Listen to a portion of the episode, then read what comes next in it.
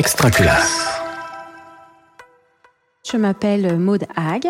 Je suis enseignante et directrice dans l'école maternelle Pierre et Marie Curie, située à Vitry-le-François, dans la Marne. Les énergies scolaires. Le podcast à l'écoute de toutes les énergies qui font école. Euh, notre école regroupe quatre classes et accueille 92 élèves. Au sein de ma classe, euh, j'accueille des enfants âgés entre 3 et 6 ans, donc de petites sections, moyennes sections et grandes sections. Et notre classe accueille également trois enfants porteurs de handicap. Depuis quelques années, on a modifié notre façon d'enseigner en prenant appui sur les pédagogies alternatives. Et récemment, on s'est interrogé sur comment on pouvait aménager également le hall de motricité pour apprendre aussi autrement pendant les séances de PS.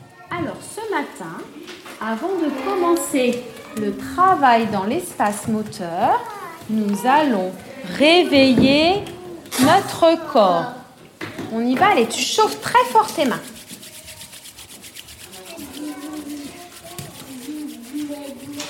Ça a été toute une euh, interrogation de l'ensemble des personnels de l'école parce qu'il a fallu déconstruire certaines habitudes pour euh, développer de nouveaux gestes et de nouvelles postures professionnelles. C'est-à-dire que si je reprends euh, la, qualification et les termes de Dominique Bucheton, euh, on est passé d'une posture dominante de contrôle et d'animation à des postures d'étayage et d'accompagnement. Ça suppose du lâcher prise.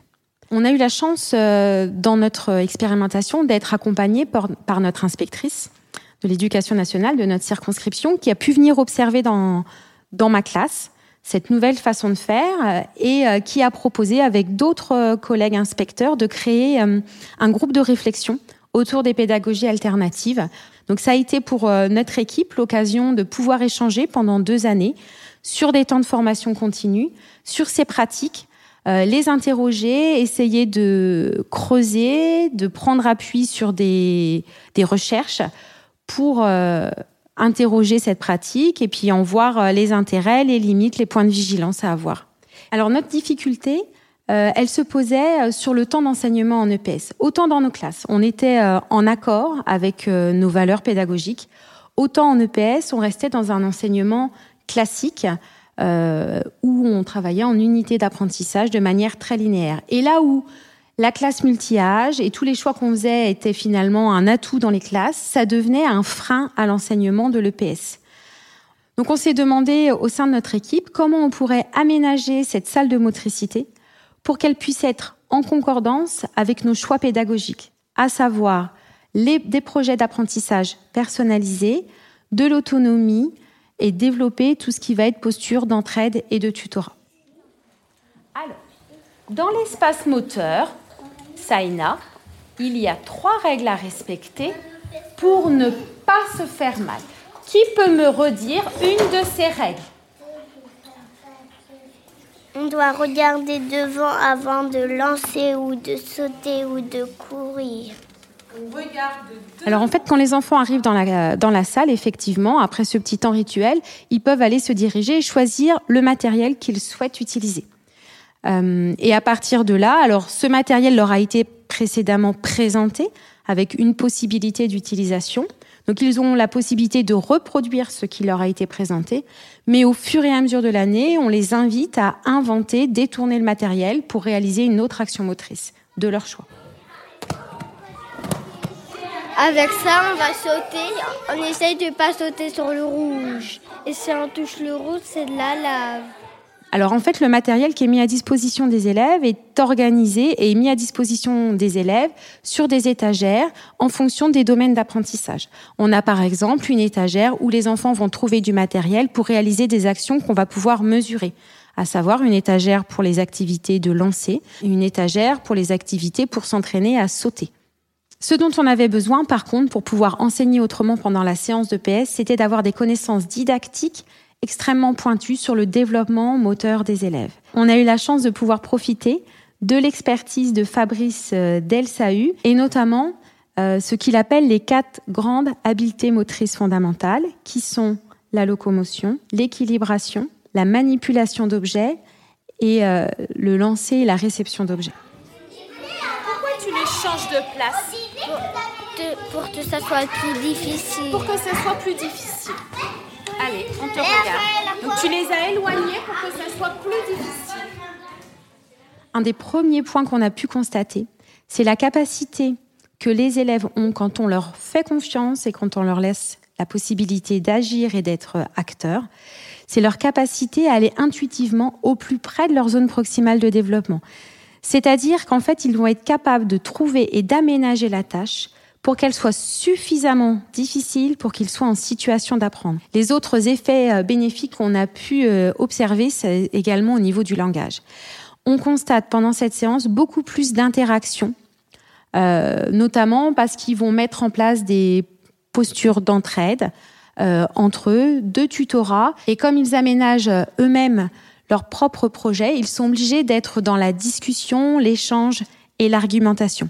Il y a donc beaucoup plus d'interactions langagières entre eux. Et leur, euh, leurs interactions sont aussi euh, beaucoup plus euh, précises, c'est-à-dire qu'ils vont être capables aussi de donner des indications en prenant appui sur le vocabulaire du schéma corporel et aussi sur les verbes d'action. Alors, vous allez d'abord nous expliquer ce qu'il faut faire. Il faut sauter sur le jaune. Sur les objets jaunes. Et bleu et vert. D'accord. Et par contre, qu'est-ce qu'il ne faut pas faire pour réussir? Il faut pas sauter sur le rouge. Sinon, on n'a pas dû. Sinon, on a perdu. Et puis aussi, euh, ce qui est vraiment appréciable, je trouve, sur cette façon de fonctionner, c'est que l'enfant a une réelle place. Aujourd'hui, par exemple, deux élèves de petite section ont voulu euh, présenter leur spectacle à la classe. C'était une chorégraphie réalisée à partir de foulards et d'un aménagement d'espace dans les cerceaux. Euh, donc ça, c'était ce qu'on fait des petits. Et des élèves plus grands ont carrément montré une, une courte séance chorégraphique à partir d'une histoire qu'ils avaient pu inventer. On va présenter une danse. D'accord. Une danse d'un bonhomme qui, qui est mort. D'accord. Et vous allez le réveiller. Alors, il est endormi du coup plutôt Ouais. Oui, d'accord. Un bonhomme qui est endormi. Et il se sent comment, vous m'aviez dit aussi Il se sent malheureux, il pleure. Il est malheureux, il pleure. Et vous, dans votre danse, vous allez le réveiller.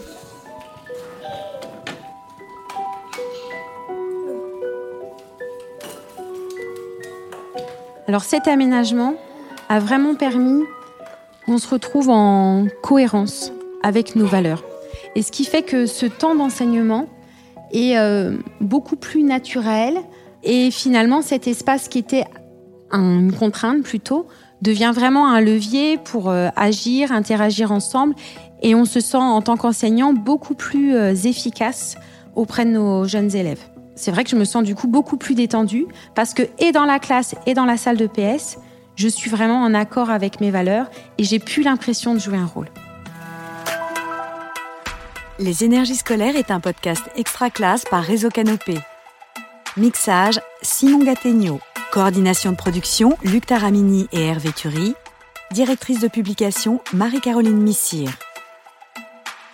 Suivez-nous sur extraclasse.réseau-canopé.fr ou sur votre plateforme de podcast préférée pour retrouver tous les épisodes dès leur sortie. Une production Réseau Canopé 2022. Extra classe.